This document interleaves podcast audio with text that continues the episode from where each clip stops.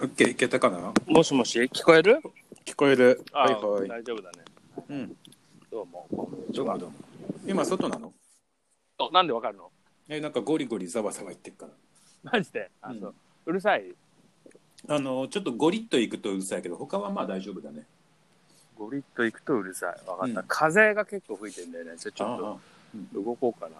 外すごい気持ちよくてさ、あの、ちょっと午前中、寝過ごしてしまい、あうん。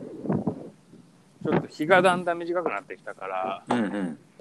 ちょっと太陽に当たらないともったいないなと思って、うんうん。外に出てきたんですけど、外気持ちいいよね。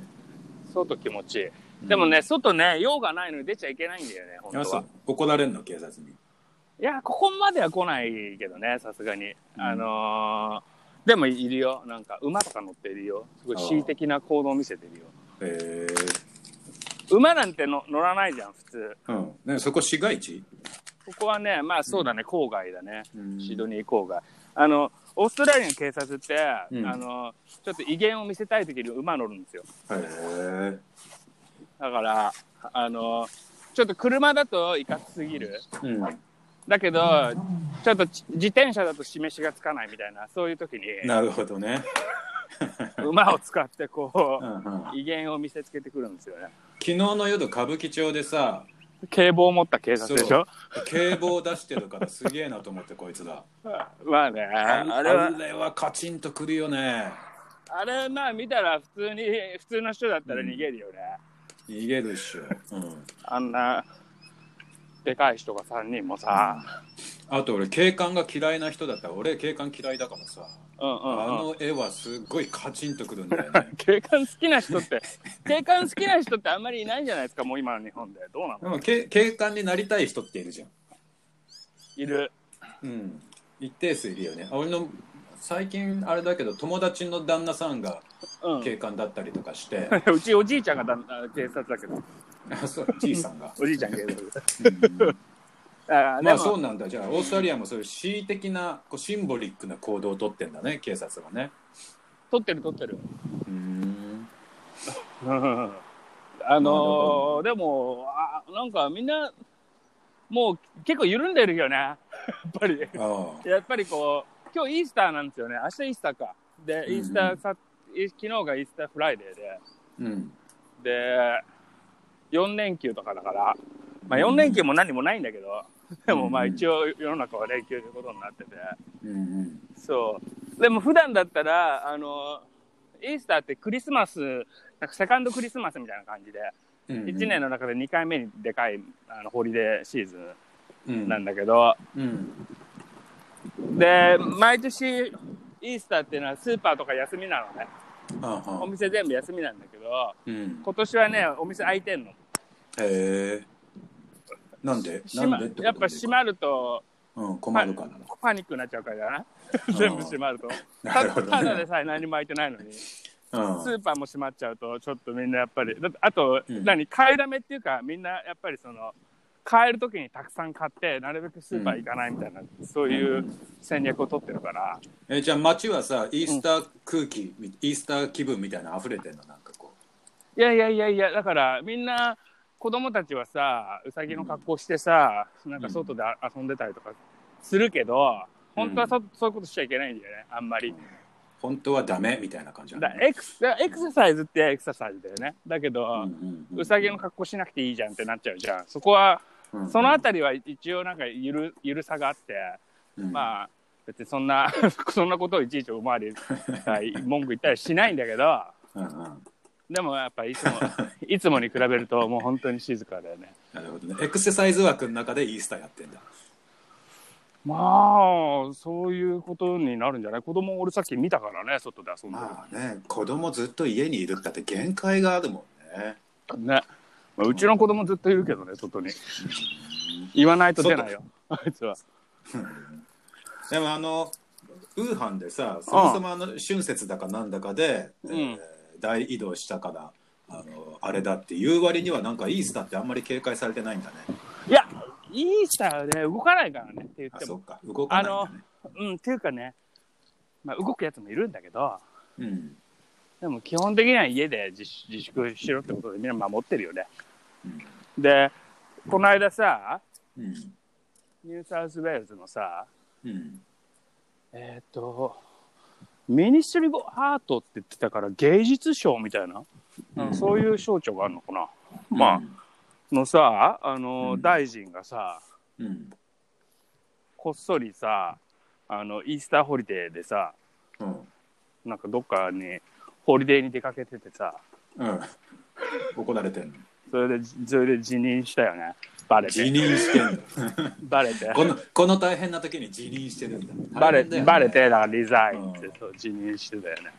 えあそれをなんか守ってないみたいな。ーうんまあでも政府高官とかもなんかちょくちょくやっぱ感染してね、あの病院に行ったとかあるよね多いよね、割とね、これね、うんむしろね。なんかまあほ本当にウイルスっていうのはその辺こう無差別なんだよね。政治的な配慮はないからないウイルスもね、うん。うん。いや、でもまあ、そこをわざとそういうところを狙ってウイルスをまいてるっていう、あそういう。まあありえるよね、そういう噂もあるよね。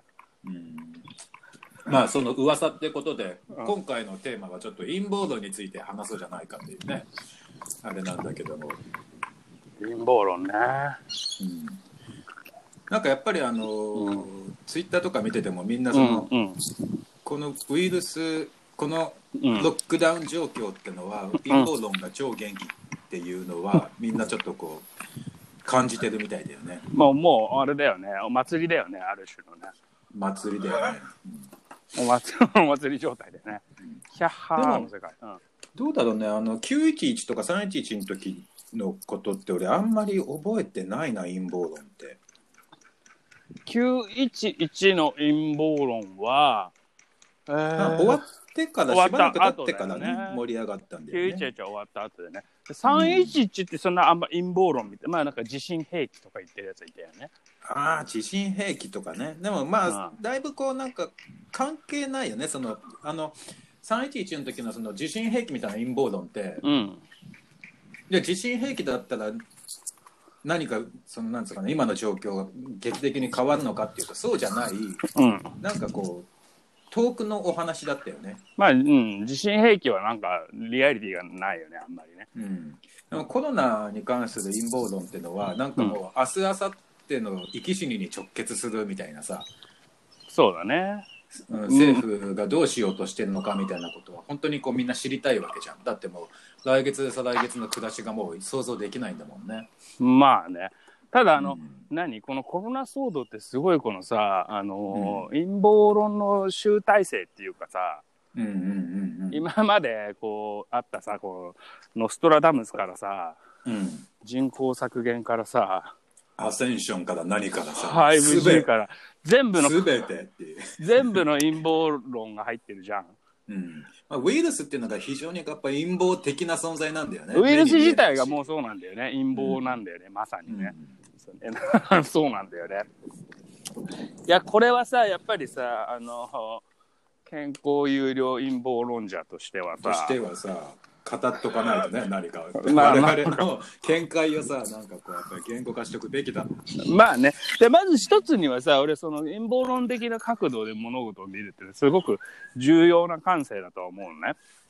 うん。ね非常に、非常に重要なんだけど、うん。でもさ、すごいこう危ういからさ、うん。バランスをさ、あのうん。保てないと正気を失っちゃうっていうか、もともとうん。ちょっとさ、正気、正気っていうものに対するさ、その、カウンターっていうか、要するにちょっと狂気なわけじゃん、陰謀論って。魔術と同じでさその、うんうん。あのまともじゃないよっていうスタイルだからねそう。で、でもさ、その中でもさ、やっぱまともなラインをさ、ちゃんとあの守ってないとさ、そうそう。あっという間に怪しい人になっちゃうじゃん。健康有料陰謀論者の定義をさまた後で考えようか、ちょっとひとしきりこうさ今出回ってる人の目についた陰謀論ちょっとレビューしていいかね、とりあえずさ、うん。あのー 5G だよね、一番まず来るのが。5G 陰謀論どんなやついや、5G 陰謀論っていうのはもともとあって、うん。で、まあ、うんあのご承知の通り 4G の次のうん新しいモバイルネットワークなんだけど、うん。ななんかもともとあのー WHO かなんかのうん。報告で、うん。その、携帯電話のその電波っていうのは、うん。もしかして人間に悪いかもしれないから、うんうん。だからそのディーゼルエンジンだとかさ、うん。いろいろそういう環境物質、ほ環境ホルモンとかなんとかでこう、癌を引き起こすみたいなさ、うん。言われてるけどあんまりよく分かってないみたいな、そういうのいくらでもあるわけじゃん。オレンジジュースだってそうだしさ、みたいなもん。そういうものの、まあ一つとして、うん。携帯電話の、うん。あのー電波うんうん。もう入れましょうよみたいな、なんか WHO の誰かが言ったらしいんだよね。うん。で、そこが一応発端らしいんだけど、うん。それを、あのーロシアンタイムズとかさ、うんうん。特にロシアンタイムズとかアルジャジーラとか、うんうん。あの辺のそういう反アメリカうんうん。メディアがうんうん。ちょっと最初に煽り出して、うんうん。でそこから一気にそういう conspiracy の人たちの注目になってったみたいな。でもさあの携帯の基地局が体に悪いみたいなのってのはさ、うん。割とこう 5G の以前からずっとあったわけじゃん。あった。5G は特に何がやばいの？5G はね、とりあえずそのね、あの、あの、すごいね、超高周波を使うんだけど、うん。あの、電波をカバーする範囲が狭くなるので、うん。その、電源の基地局をね、うん。いろんなところにつけてんでね、街中に。うんうん。なるほど、だから、あの、目立つんだよね、まず。うんうん。で、目立つんで、それたくさんあるから、その、うん。よ余計に害があるみたいな、そういううんうん。勘勘違いにちょっといっちゃってるみたいなのがあるみたいね。健康被害の理屈としては高周波だからってことなんだ。まあ、高周波で、その、あのーあれ、要するにさ、あれと一緒なんだよね。電子レンジとかの、あの、うんマイクロウェーブとかと。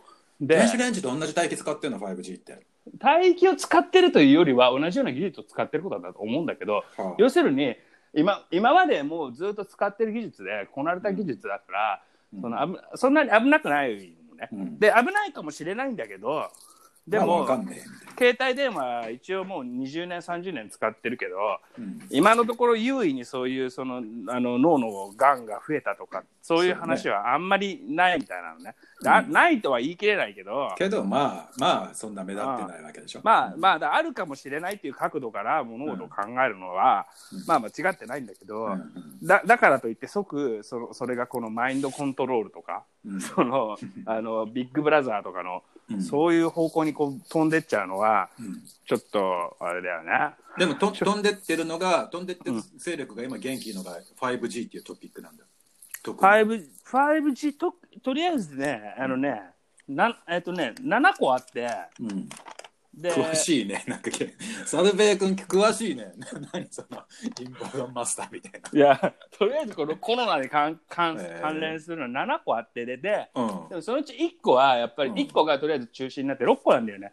でいうんうん。い1個は要するに、そのあのまずその 5G ね。うん。うん 5G ってやつと、うん。それからえっ、と世界政府まず、はいはいはい。世界政府っていうのとそれからその世界政府が作るそのキャッシュレス社会、うんうんそれあとそのあと監視社会。うん。うんそれからえっとワクチンが必須。うん。であとマイクロチップ。マイクロチップってどういうこと？マイクロチップは要するにこの大量隔離っていうのとちょっとつながってくるんだけどうん。あのうん隔離することでうん。まず人をコントロールしてうん。でえっ、と抗体を持った人間だけをはあのはあ外に出すっていうその隔離を解放する その手段としてマイクロチップで。その ID としてマイクロチップ使おうかみたいな。そうそうそれをビル・ゲイツが開発してるみたいな。へえ面白いね、うんでそれをビル・ゲイツが開発してるっていう。ビル・ゲイツなんかさなんかそう、うん。まあいいやちょっと後でいこう。あいつ何なのっていうところあるよね。お前何なのあいやビル・ゲイツだからすげえさあのもう金持ち代表みたいな感じで。いやだってささ抗体検査して抗体あるよってその証 ID なんてのは別にこうさ紙っぺらでもいいわけじゃん、なんでまあねわざわざマイクロチップにしようとするの、まあね、まあね、うん。でもさあの、そういうアイディアってね、ずっとやっぱさ、昔からあってさ、うんうんうんで、これ、どれも新しくないんだよね。なるほどね。そうだね、もうん。もともと、もともとあったもので、もともとやろうとしてるものだったと思うんだよね。うん。そうだね。だから、あのーそれをこのタイミングでやっちゃえって思ってるやつがいるのは、なるほどねでここのコロナ禍っていうのがまさにちょうどいいタイミングだとこれ全部わっとこうこっちに移行するのにと。そういうこと？そういうことは起きてるような気がするんだよね。あのさ、あのー送ってもらったさ 5G うん。コンスピラシーの YouTube のビデオさまだ見れてないんだけど、いうん。さっき見ようと思ったらね YouTube が落ちてんだよね。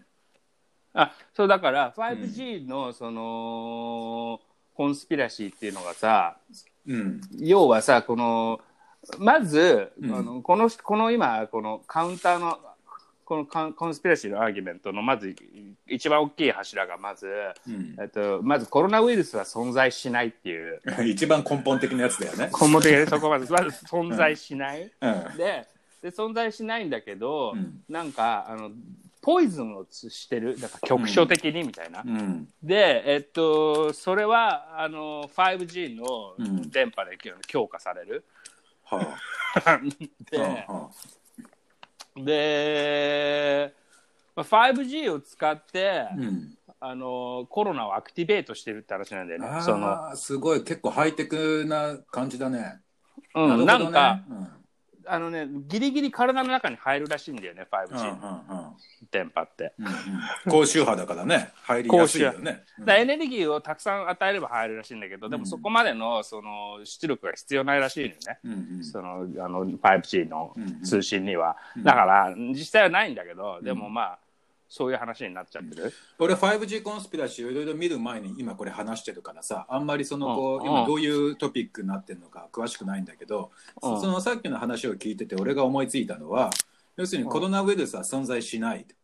うん。だけど 5G によるその健康被害っていうのが結構重篤だみたいな。肺炎にも似たようななんかその、うん。RNA ウイルスに似たようなそのこう弊害が起きちゃうと。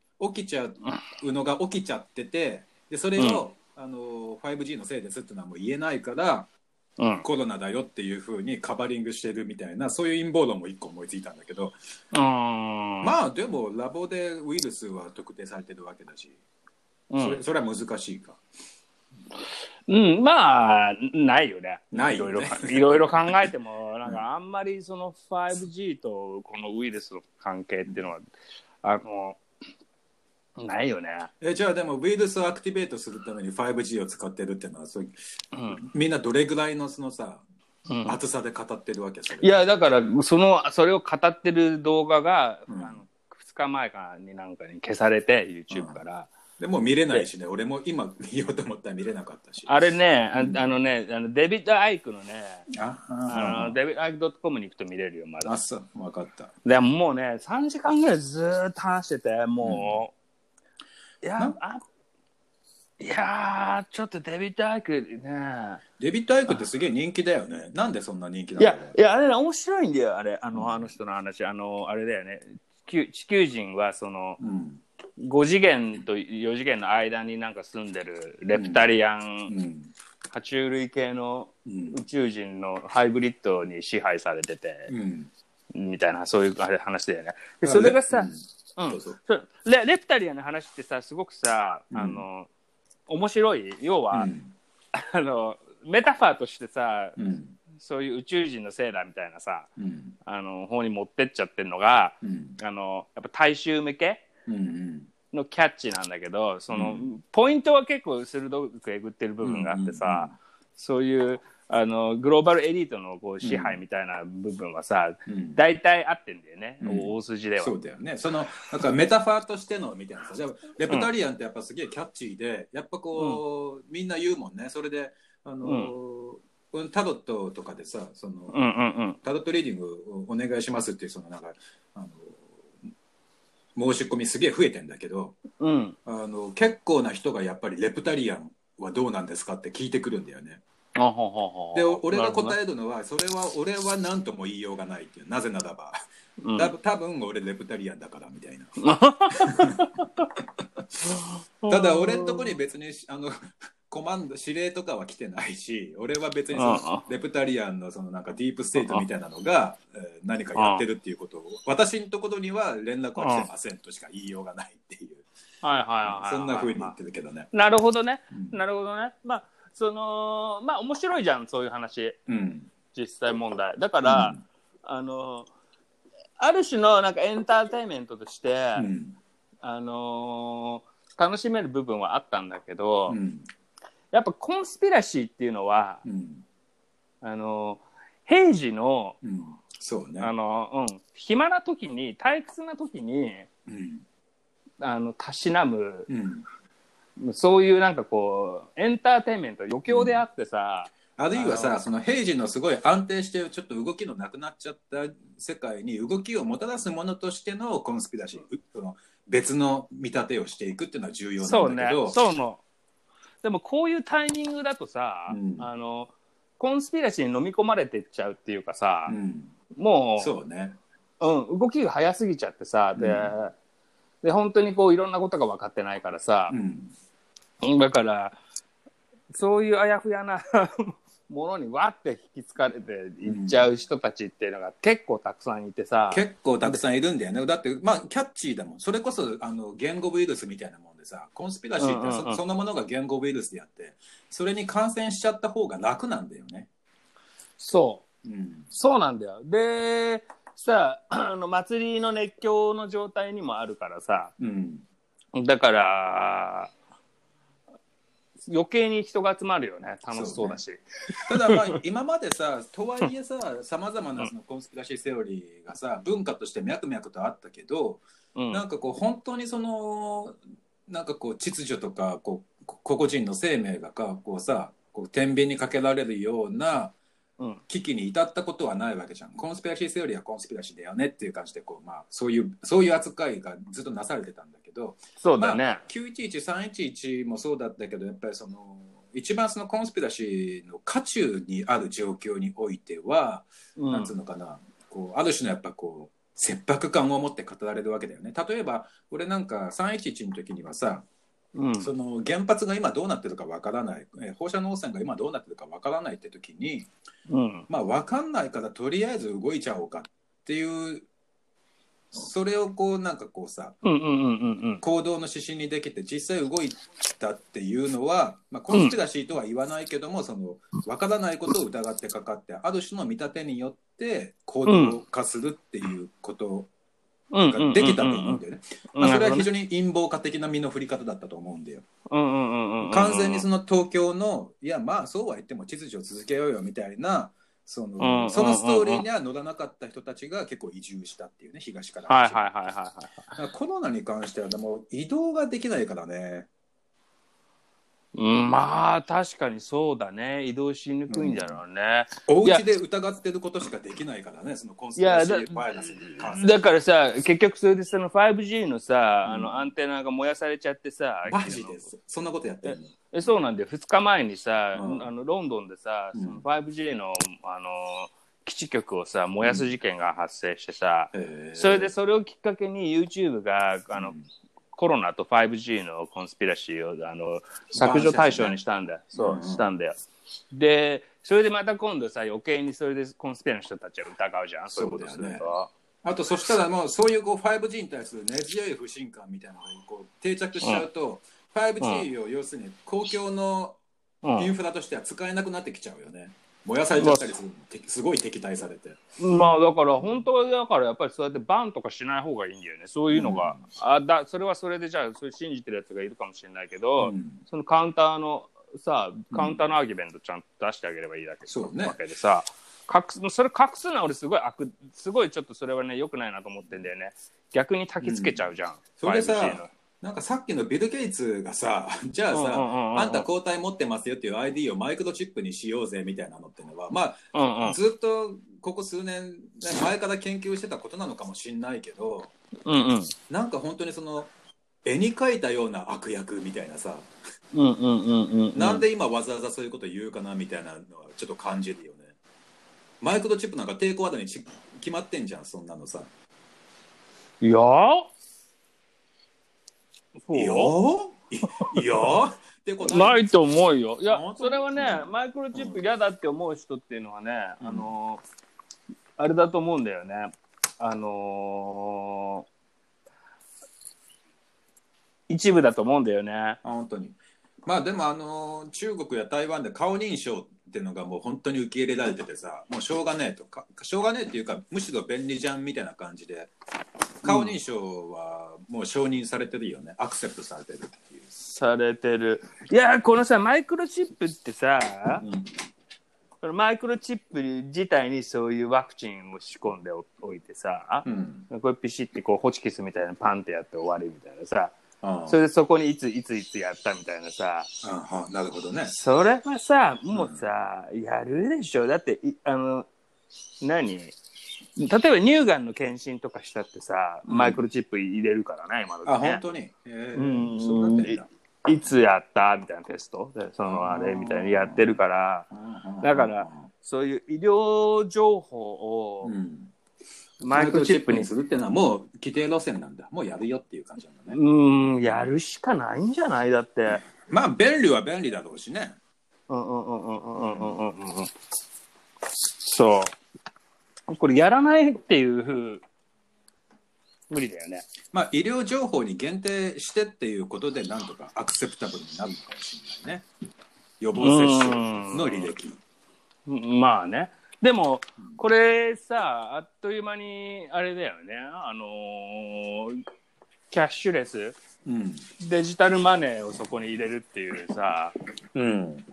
発想にもなっていくじゃない？なんか日本で言えばそのまあ一回そのマイクロチップを入れちゃえばそこでその ID をその認証ができちゃうってなったらじゃあまあ、LINEPay とか PayPay とかさ、まあ、銀行口座の情報まで入れちゃうとその今度ハッキングの問題が出てきちゃうとあれだけどでも段階的にあうんらゆる ID とログをそのチップにしていくよっていうのはあまりにも便利すぎて誰も拒めないっていうかね。俺らもなんか、あの、北北欧の方とかそうなってる国あるっていうね。ああうんうんでプラス顔認証でさ、でもそう考えるとマイクロチップ入っちゃうと顔認証ってもうレガシーになっちゃう、ええうん、いらないよね。うんまあ、じゃあ顔認証とマイクロチップどっちがいいって言われたらうん。アナーコ的に言ってもマイクロチップの方がいいかもしれないね顔認証よりもあマイクロチップの方がぎ偽装しやすそうだよね。うんなんか手が打てそうみたいなうん。顔認証はすごい進んじゃうと、確かに。なるほど。それでまあビル・ゲイツはそれを進めててで、うん。まあ当然こういう陰謀論フィーバーの時には あのレプタリアン名みたいな扱いになっちゃうってことだね。そういうことだと思うんだよね。なワクチンとマイクロチップの医療情報の ID がセットになるっていうのはまあ確かにそりゃそうだよなっていう気はするね。うん。で、うん。で、全部つながるじゃん、これでさ、そうん。の監視社会とさ、キャッシュレスとさ、うん。で、それから、あれだよね、それにこの、あの、マーケットの破壊、うん、全部クラッシュさせてさ、うん。で、新しい。そう、ニューオーダーを作るみたいな、世界政府をこう中立して、っうん。ていうさ、このクラシックな陰謀論のさ、うん。全部入りで、こう今集大成で最後こう仕上げにかかってるみたいなさ、そうだね、うん、そういう、あるよね。あるね。で、まあ。実際そうなのかもしれないけどね。まあそのそういうことをやろうやろうとしてる主体がねあるとすればそれはダボス会議でもアジェンダ20しても何でもいいんだけどさ、うんそういうことをやろうとしてる主体があるんであればうん。うん。今やるよねだって俺たちがそうだったら今やるもんそれを。まあだから、どの程度その主体っていうのがさ、うん主体的に動いてるのかわかんないよね。でもしかすると、うんうんそうだね主体ってのがあるともないとも言えないようなものっつうかさ、そこは俺は完全にそう思ってて、うんあのーそういうデビッド・アイクとかいうようなレプタリアンだとか、うん。その 5G を推してるやつらがどうのとか、うん。そういうなんか主主体性のある出来事ではないよね。そう。全体の状況と全体の意思みたいな一般意思みたいなものがさ、うんうんうん。こうもっと便利な方にもっと安全な方にって動いていくっていうものがなんかこうデモナイデモナナイズされるとそういうこうレプタリアンとかっていう悪の映像が浮かび上がってくるんだけどっていうことだよね、そのだから健康有料陰謀論者っていうのはいつもそういうこうあのワクチンを陰謀論ワクチンってものをこう接種してなきゃいけなくって、うんうんうん。それは今起きている出来事をなんつうのかな、そのこうデーモナイズされたこうカタストロフとして以外のうん。見立ても常に持っておかないとダメなんだってことだよねきっとね。まあ、そうだね。変化し続けることじゃない？だから。そう、うん、デモナイズされてしまうともうねそこから先変われない部分とかが凝固しちゃう部分が出てきちゃう、なんかその陰謀論の人たちのその悲しいところって、うんその陰謀論をうん、変えることができないっていうか、そのそうね。陰謀論に対する新しい考えをこう入れられなくなっちゃってて、そうね、うん。うん、批判的な角度でアップアップデートしろよって感じ。うん。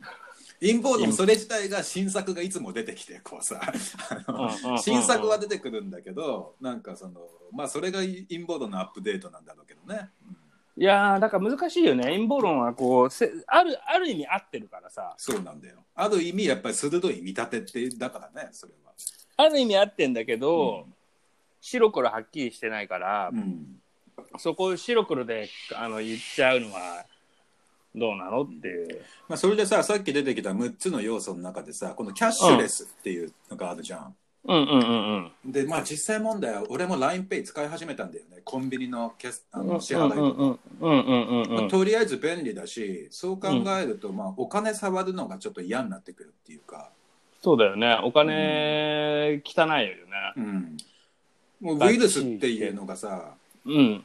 ウイルスっていう項目を入れるとやっぱり現金って手で触りたくなって、触りたくなくなってくんだよね触りたくないよね。うん。お金はね。だから非接触っていうのが社会全体にもうちょっとこう金のやり取りが最後のその接触しなきゃいけなかったものをキャッシュレスはまあ非接触ができるわけだからそりゃそうなるよねっていうのが。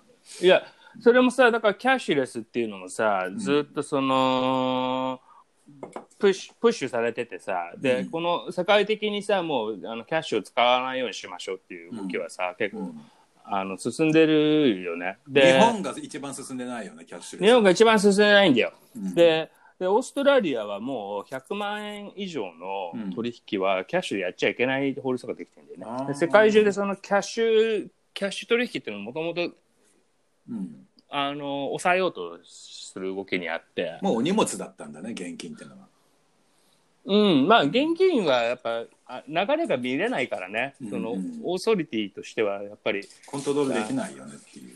うん、ややっぱブラックマーケットもほぼみんな現金だし、俺さうんうん、俺さその LINEPay でねうん、使ってあこれは便利だなと。SNS と紐づいててこうあの SNS のアカウント持ってれば送金が自由にできる、まあ、ログは全部取られるけどただ送金が自由にできる。これ便利だなと思って。でうんうんまあなんかこういろいろこう考えてたわけよ。いろんな、うんうん。今考えてたプロジェクト全部その LINEPay 使ってあのキャッシュレスでやっていくみたいなことをねいろいろ考えててさ。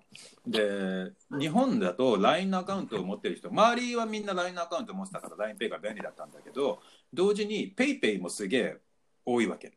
はは中国のさあのそういう決済サービスなんだけど PayPay っていうのがそれをあのすげえみんな LINEPay と同じぐらいみんな使ってるから PayPay のアカウントも必要だと思ってさっき取ったのね、アプリを、うん。えーダウンロードして。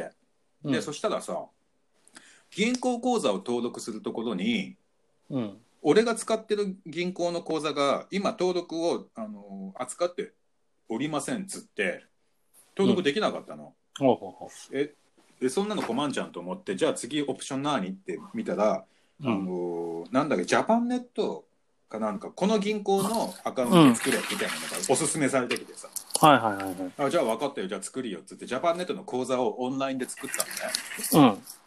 うん。でまあなんかマイナンバーカードの写真を撮ってさうんうんうんうん。それを送ると、まあ、すぐ口座ができるみたいなそういうあれなんだけどはいはいはい。やもうこの口座要するに俺のマイナンバーと紐付けられてるしそうだね。うん。要するにどんどんどんどん俺のこの経済活動は、うんうんうん。あのそうだね。あの監可視化視されてって、うんうんうんうんうん。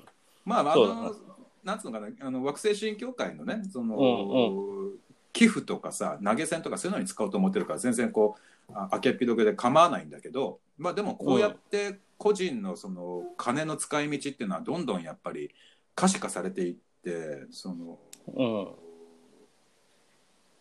ねその全部分かってますよみたいな中でまあ、ないよね、プライバシーはね。的にこうもうそういう状態に移行してるなと思ってさ、うん。うん、だってそれに抗うことはできないよ。便利だもん。いや、だからさ、便利だからどこまでそれを許すかっていう問題でさ、うん。あのー向こうは見れるけどこっちは見れないっていう状態にななるじゃないそれって最終的には。で、例えば PayPay だったらさ PayPay の人たちは見れるわけじゃん。当然権権限がある人たちは。そうだよ。しかも PayPay 使うならこの銀行この銀行を使いなさいねっていうそのレコメンドっていうかほぼ強制みたいなさ、はいはい 俺そこにアカウント作んなきゃいけないんだっていう。いや、まあ、彼らはさ、その使われてるトランザクションのデータを当然、そのマーケティングに使うわ、使うじゃない、ね、うん。で、で、何かあったら、そのオーソリティにデータを見せるっていううん。役割も当然持ってうるじゃない、ん。当然持ってるよね、うん。うん。で、まあ、あそれで犯罪が止まるんだったらいいんだけど、それで犯罪が止まるかって言ったら、俺は絶対止まんないと思うんだよね。まあね、うん。だから例えばなんかちょっとそういう、あのー現金だけで商売やってる、うんあのーどんぶり勘定のうん。あの小売店だとかうん。そういうところは脱税とかできなくなって困るだろうけどねまずうんうんうね、んででももさそういううん。超便利なこうグローバルの惑星規模のこう監視システムを使ってさ、うん。えー何を抑止できるかって言ったらそのその辺のそば屋のどんぶり勘定の確定申告ぐらいしか抑止しないんだとすればなんかすげえケチな話じゃない？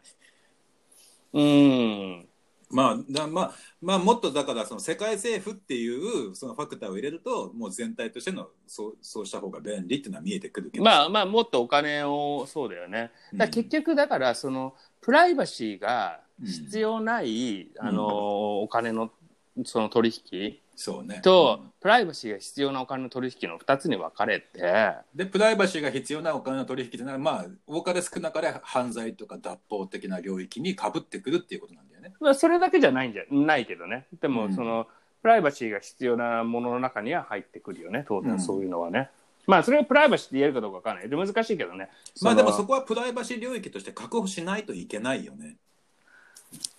うんそうだね。だってそうしないいと結局人間の活動は全部そのさ監視の対象ですっていうことをうんうん。をみ、ね、認めちゃうわけであって。だからお金がどこからどこにだじ私が何にお金を払ったかっていうことはほぼほぼ内心の問題にもさうん。通じるわけであってさ昔で言えばだから図書館のログから、この本借りて読んだやつのリスト作って危険思想みたいな感じでこうさ、うんうんうんうんリスティングするのと同じで、そのどこ何を買ってどこにお金払いましたかっていうのはさやっぱりその図書館で何をどんな本読みましたかってことと同じ内心にすごくこう接触している領域そうだね。うん。個人的なことだよね。うんだから、まあ、でもそれも全体こう、ね、キャッシュレスでインフラ化しようっていう動きがまああるんだと。で、まあ、それは確かにそうなれば便利だしそれをやりたい人たち、まあ、ほぼほぼ人類の、えー大多数はそれをやろうよというコンセンサスはもうあの持ってるよねと。いやおその全体主義的なものっていうのがあれだよね。このコロナでこうやりやすくなってるよね。やりやすくなってる。うん、でうん。あのさ田中栄のあのメール面白いよね。田中栄の何？メーリング？田中栄のニュース。ブログね、はいはいはい、はい大体あの人こうさ、うん。こうあの世界政府とあれの陰謀論をこうさそうだね。ずっとその話をしてるけどなんかここ最近すげえ冴えてるなと思ったのはさ、うんうんうんうんあのー何そのこうこの例えばいなんだっけ日本政府がさなんでいきなりその PCR 検査を増やしたかみたいなところでさ、はいはいはでそれはもうふ増やして感染してる人がこんなに増えてるよっていう恐怖を煽ることの方がメリットがあってそれ結局うん。引いた目で見るとその、アメリカ一極主義パクスアメリカーナを崩壊させて金融システムを一体全部崩壊させて多極化されたなうんんかこの経済の場をもう一回そのゼロスタートで立ち上げるために、うん。今あのそのコロナパニックとロックダウンと経済の停止っていうことがなるべく早くそうするべきだっていう世界政府の思惑でこれやってんだっていうあの見立てはねあのもう健康飲料有健康有料飲料論者としては 今一番ホットな見立てクールな見立てだよね。うん。まあ、あの人のさ、話もさ、あのー面白いんだけどさ、でも、あの人もコロナはないみたいなさ、ほちょ方向もちょっとそういうノリがあるよね。ちょっと入ってきたじゃん、最ちょっと近。入ってきてる。うんだから、あのーいやー、彼のね、彼はね、あのね、すっごいあの彼の世界観にこう合ってきてるよね、今回のこのコロナのこの。そうね、あの話多極化っていうね、世界の多極化っていう彼がずっと言い続けてきたテーマでさ、まあでも実際には多極化どころかこうさ、なんか断分断じゃん。もう一回国境を閉じましょうみたいなさ、うん実際に起きてることはそういうことであって、それがその田中栄氏的なこうさ、多極化のビジョンが本当になんかどこまで一致してんのかどうか。いやだからた田中栄はさそのうん今回日本がさ、あのー日本が急に PCR 検査やるようになったのは、うん。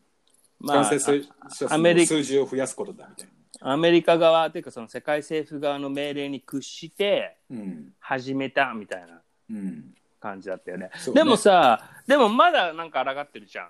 うん。なんかデパートデパ地下やめたから怒ったとかさ。なんか緩い非常事態宣言ですって言っときながらなんか法的拘束力がなかったりとか、まだ抗ってるといえば抗ってるよね。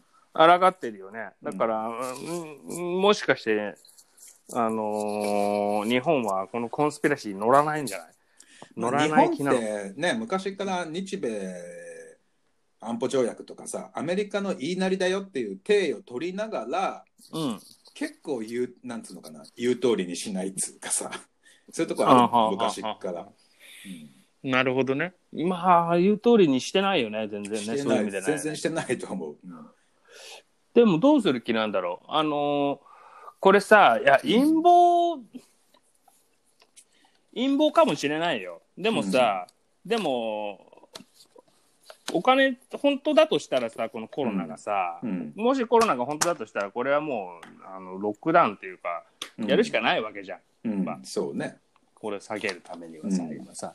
で、それやるためには、もう、しょうがないってことで、うんあのー諦めたわけじゃん、アメリカとか、ヨーロッパは。うん。その体体裁を保つのを諦めたっていうかさ、そうね。うん、でそれよりもその現実にフォーカスして、うん。うん、もっとその物理的なものを守るっていうかさ、うん。経済って幻じゃない。うん。経済よりも生命を守る方にこう舵を切ったんだよね。しょうがないから、まあそういうことだよね。建前としてもそうだよね。うん、あと同時にさうん。その今今ね俺何かを言おうと思ったんだけど、えっとうんう経済じゃなくて生命を守るみたいなところにみんな舵切った、うん。えー日本はまだなんかうん。経済優先の少なくともポーズを見せている。うん。うーん。なんだっけ？また思い出しちゃうよ。えっとね今何か言おうと思ったん。だ、でいやそのさ、うん経済を守る方向を見せているよね。うんで、それは経団連とかが言ってんのかもしれないけどさ。知れないでしももしかしたらこれが要するにいわゆるこうワールドコンスピラシーだっていうそのシナリオの部分がある程度その上層部のシンクタンクとかには入っててそれも踏まえた戦略なのかもしれないよね。っていうふうに俺も思ったけど、うん。そうかもしれないって。うん。でもそこまでね、多分分かってないと思いやそうなんだよ。日本のシンクタンクどこまで優秀かってところでちょっとあんまりこうさ あのう。うん、信頼を担保できないんだよねなんかね。うん、うん、なんかないでしょ。ないそんな気が、する。そんなこと、うん、分かってないと思うよ。日本のシンクタンクって何？野村総研とか？ええまあ、なんか俺ら俺たちが全く知らないなんか宮内庁直下のシンクタンクとかがあるかもしれない。シンクタンクっていうと俺なんかそういう金融屋っていうイメージがあるけどね。ああもっとなんかこうあれなんじゃない？それこそ。安保とかさ。うん。そのねアメリカとよろしくやるっていうポーズを取りながらなんだかんだでなんかこうアメリカの思う通りにやってこなかった日本みたいなさ野村草原とかじゃなくってもっとこうなんか国体を守ろうみたいなさなんかそういう非常に優秀なシンクタンクがあるかもしれないしまあ俺8割ないと思うんだけどね。あのないと思うね、ないな。っていうそれは、うん。いやた単純に足並み揃ってないだけだと思うんだよねこういうあの要するにリーダー不在の組織にに起こるうんそうね。典型的な問題、うん。もうなんかもうみんなバラバラだもんね、その緊急事態緊急事態宣言だよって言っときながら、そのじうんうん。自粛要請は2週間、うんうんうんうんうん。後送りとかさ、日本のもう政治のニュース見てても、もうね、ドリフみたいなニュースしか入ってこないから、もうあんまり真面目に見るのやめて。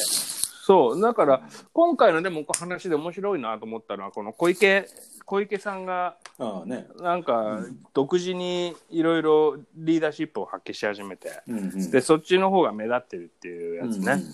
でそれを他の自治体が真似してね。されて刺真似したり。うん。真似できなかったり真似したり。ででもとにもかくにもあの人がリーダーシップを取って今日本中のその隔離のその政策の,、の精神的なあれを取ってるわけじゃん。いやそうなるかな、まあ、少なくとも金払うからお前ら家にいろみたいなことはあの小池がまずやり始めたんだよね。やってるよ。うん。であの、こあの安倍に比べたら全然いいんじゃない、やってることは。まあ、さておきさ、このポッドキャスト聞いてる人はもっと俺たちにあのレフタリアンのこととかもっと教えてほしいと思ってると思うんだよ。レフタリアンの話を今日レフタリアンなんですか？いや、バンギさん。いやー俺はだからその、うんうんうんうん。あそれもさ最近すげえ面白い話があって俺うんうん。先週の、ね、に土曜日か日曜日だかに俺河原で頭打ったのね、危ないね。大丈夫頭打った話したっけ？か聞いてない。あ本当に？あの河原にいたんですよで焚き火してたのうん。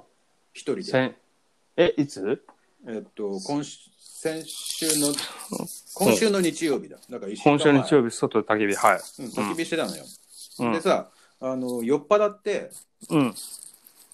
酔っ払って川っぺりの斜面に寝っ転がってたんだけどうん。なんか起き上がったと時に転んで岩場に頭突っ込んで頭打ったらしいのね、わお。でなんか頭の後ろと前に傷ができててさうん。でも俺それ全然覚えてないのはで次に気がついて、ね、俺の記憶が次にあるのはあのギター弾いて歌ってるとこだったのね、あ でまあともかくもなんかあのーそうやって頭打ってさあ。うん。でうわなんか嫌だなとか思ったんだけどまあその後何もないからまあいいやと思ってんだけどさ、うん。あのもしそれでこうなんかどっか体の半身が麻痺してますとかさ変なことがあったら今度脳外科に行かなきゃいけないわけよ、うんうんうんうん。で脳外科行くってことは CT 取るでしょ？そうだね。で CT 取るとそのもう一回俺の頸椎の写真が見れるとはいはいはであの前に俺何年か前に脳外科に何かのなんかのあれで行った時に CT 取って、い。うんほんいやでもこれこれまあいいかもうなんか大体言ってるしねあのしレントゲンだかなんだか取ったら俺の頸椎が1個多いっていうことが判明して、うんうんうんうんうん普通哺乳類は頸椎7個なんだけどうん。うん俺8個あるっていうことが分かったという。うんうんでその時のその脳外科の先生もすげえ笑いながらこう写真見せてさ あんたすごいよみたいなこと言ってたんだけどでも本当かなみたいなところもあるわけ。うんうんうんうん。なんかその単純に頸椎の1個目が始まるところが俺の肩がなで肩だからさすげえその、はいはいはいはいはい。うん、なんかそういうことを言ってたのかもしれないしでもほら数えてごらん1234567とかでこれはあの哺乳類ってのはもうキリンでもサルでも誰でも頸椎は7個なんだとうん。だけど爬虫類ってのは頸椎8個なんだほう。なるほど。はははみたいな話が昔あってねでちょっと俺は俺も完全に真偽を確かめるよりも前にその物語を楽しんでたんだけどうんうんうん。今回頭打ったからもしなんかこう、ままあ、脳出血だみたいな気失ったみたいなことになったらもう一回 CD 取ることになってその真偽が分かるという。言ってくればいいじゃない。えー、行こうかなでもな、うんなんか面倒くさいんだよねなんか。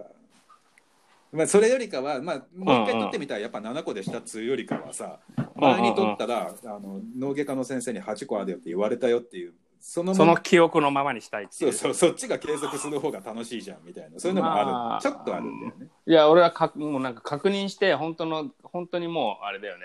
レプタリアンだっていうことを確定してほしいよな。でもさ、でうん俺の頸椎が8個だったらそれって多分俺のもうし、親父は死んじゃったからわかんないけどうちの母親が死んだ時にさうんうんうん。あのあの遺体を燃やしたら頸椎が8個でしたってことがわかるかもしれないわけじゃん。だって遺伝するんでしょそういうの。遺伝でしょ。遺伝子そういう遺伝の仕方するのかな？わかんないけどね、レプタリアンって。レプタリアン違うのかな？レプタリアンでも、まあ、でも家系だよね。一族だよね。うん。あの、あれでしょ？エリザベス女王とかもレプタリアンなんでしょ？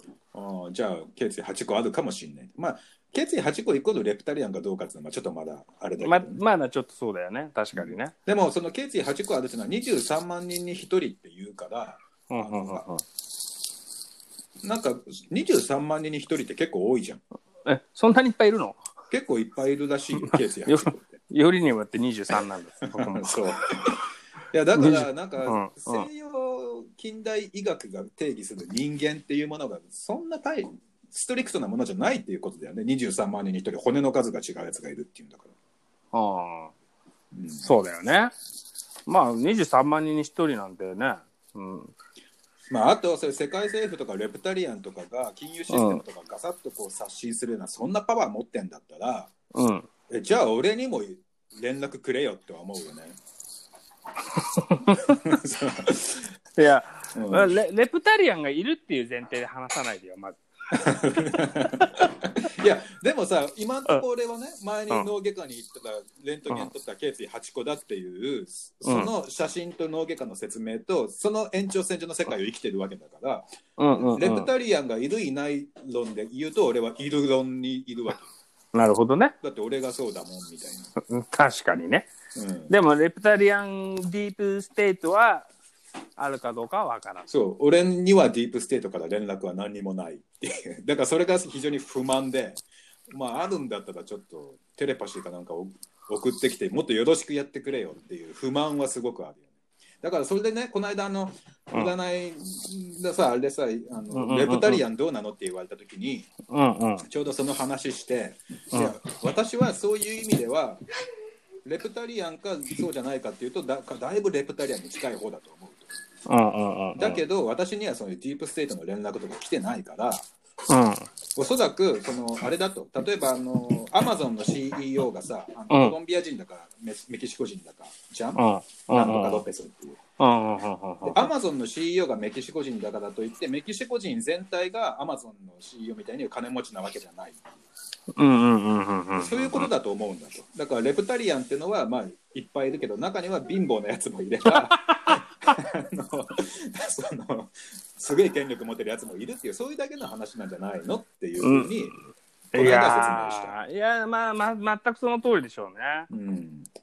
あのー、あまあだから中国人嫌いみたいなさ。そうそう、うん、そういうのと同じだよね。同じ同じ、うん。レプタリアン好き嫌いっていう決めちゃうのはちょっと。そうそうそう、短絡的思考だよねっていうね。うんそれではあんまり世界の像リアルな像は見えてこないっていうねはいはいはいはいはいはいはい。リアルな像ね。そう。まあなんかちょっとリアル感がボケてっちゃってるっていうのがさ、すごく感じて今回のコロナで。お家にいるしね、そう。何が本当なのかっていう。うんうんで特にこの 5G っていうので、このコンコンスピラシー危ないなっていううん陰謀論は。そういうちょっと境地に達してきて。あのなんかなんだっけあのーニューヨークだか LA だかのさうん。医療崩壊してますよっていう病院に実際に行ってみたらもぬけの殻だったっていうビデオ上げてるさあったね。アメリカ人のさなんかあったじゃん、であれその YouTube アカウントとか見ていくとみんなあのトランプ支持者なんだよねそうだよね。うんトランプ支持者っていうのはやっぱり陰謀論っていうのをすごく大好き、うん。トランプ政権っていうもの自体がもうその陰謀論の結果として生まれたようなところもあって。そうだよね。ネトウヨだよね。すごいよね。だからまあネトウヨっていうのがまさにその新しい陰謀論を主民族の物語として持ってる新しいユダヤ人みたいな、いや、だから、あの、今までのさ、その、どっちかっていうと、左翼スピリチュアリズムうんからさ、あの、右翼スピリチュアリズムみたいなものが台頭し,、ねしていくのかもね、うん。どんどんね。そうね、うん、日本はどうなのかな？日本のネタ上は陰謀論に行ってんのかな？いやーどうなんだろうね。その陰謀論ってある程度のその知性が必要じゃん、うん。語るにしても、うんうん。聞くにしてもさ、うんうんうん。その日本で思うのはまずこの知性の崩壊であって、うんなんつうのかなそのネネトウヨ的なものとか2ちゃんネラー的なものっていうのが一番そういうその、うん。冴えてる人もいるはいるけども,、もう大多数はなんつうのぼーっとした人たちっていうはははところはあるからうねーんあんまりその冴えた右派の陰謀論者というのは日本からは出てこない気もするんだけどね。なるほどね。まあ陰謀論あんま自体にあんまりこう、あでもそんなことねえのか、右翼の人たちって。まあだって、うん、天皇家を中心とした国体っていう概念がそもそも陰謀論そうだよね。あのフィクションだからさ、うんうんうんうんうん。うん。あの天皇すり替えられたとかあるじゃない？話。うんうん。ああいう陰謀論とかはどうなの、ネトウヨの人たちでそういうの好きなの？いやむしろあの左派アナーキストみたいな人たちの方がそういうことを言うんじゃな。今の天皇家認めない。あ今の天皇家のその秩序の中心にある物語を相対化するためにそういうコンスピラシーセオリーが要請されるんであって今の秩序を維持したいという人たちにとってはそれは必要ないものだからね。なるほどね。まあさておきでもあれね、陰謀論はちょっともうもう一回次回語ろうかもうちょっと深められそううん、そうだね。あの、ん。これ多分コロナの話、この対陰謀論、もっとでかくなると思うんだよね。このうん。5G の話をさ、あの、うん。あれしちゃったからさ、センサーしちゃったからさ、ようん。余計に、そうね。疑また燃える。余計に疑ってるやつが増えてるから。うん。また1週間寝かせとくと新しい話が出てきそうだから。分かった。ちょっとまた来週。一応また来週深めてみようなんかもっとねコロナそのものの陰謀論をちょっと考えてみたいし、うん。うんでは、じゃあまあ今回はこんな感じでバンギーアブズはい、サルベーションレイバーでした。ではでは。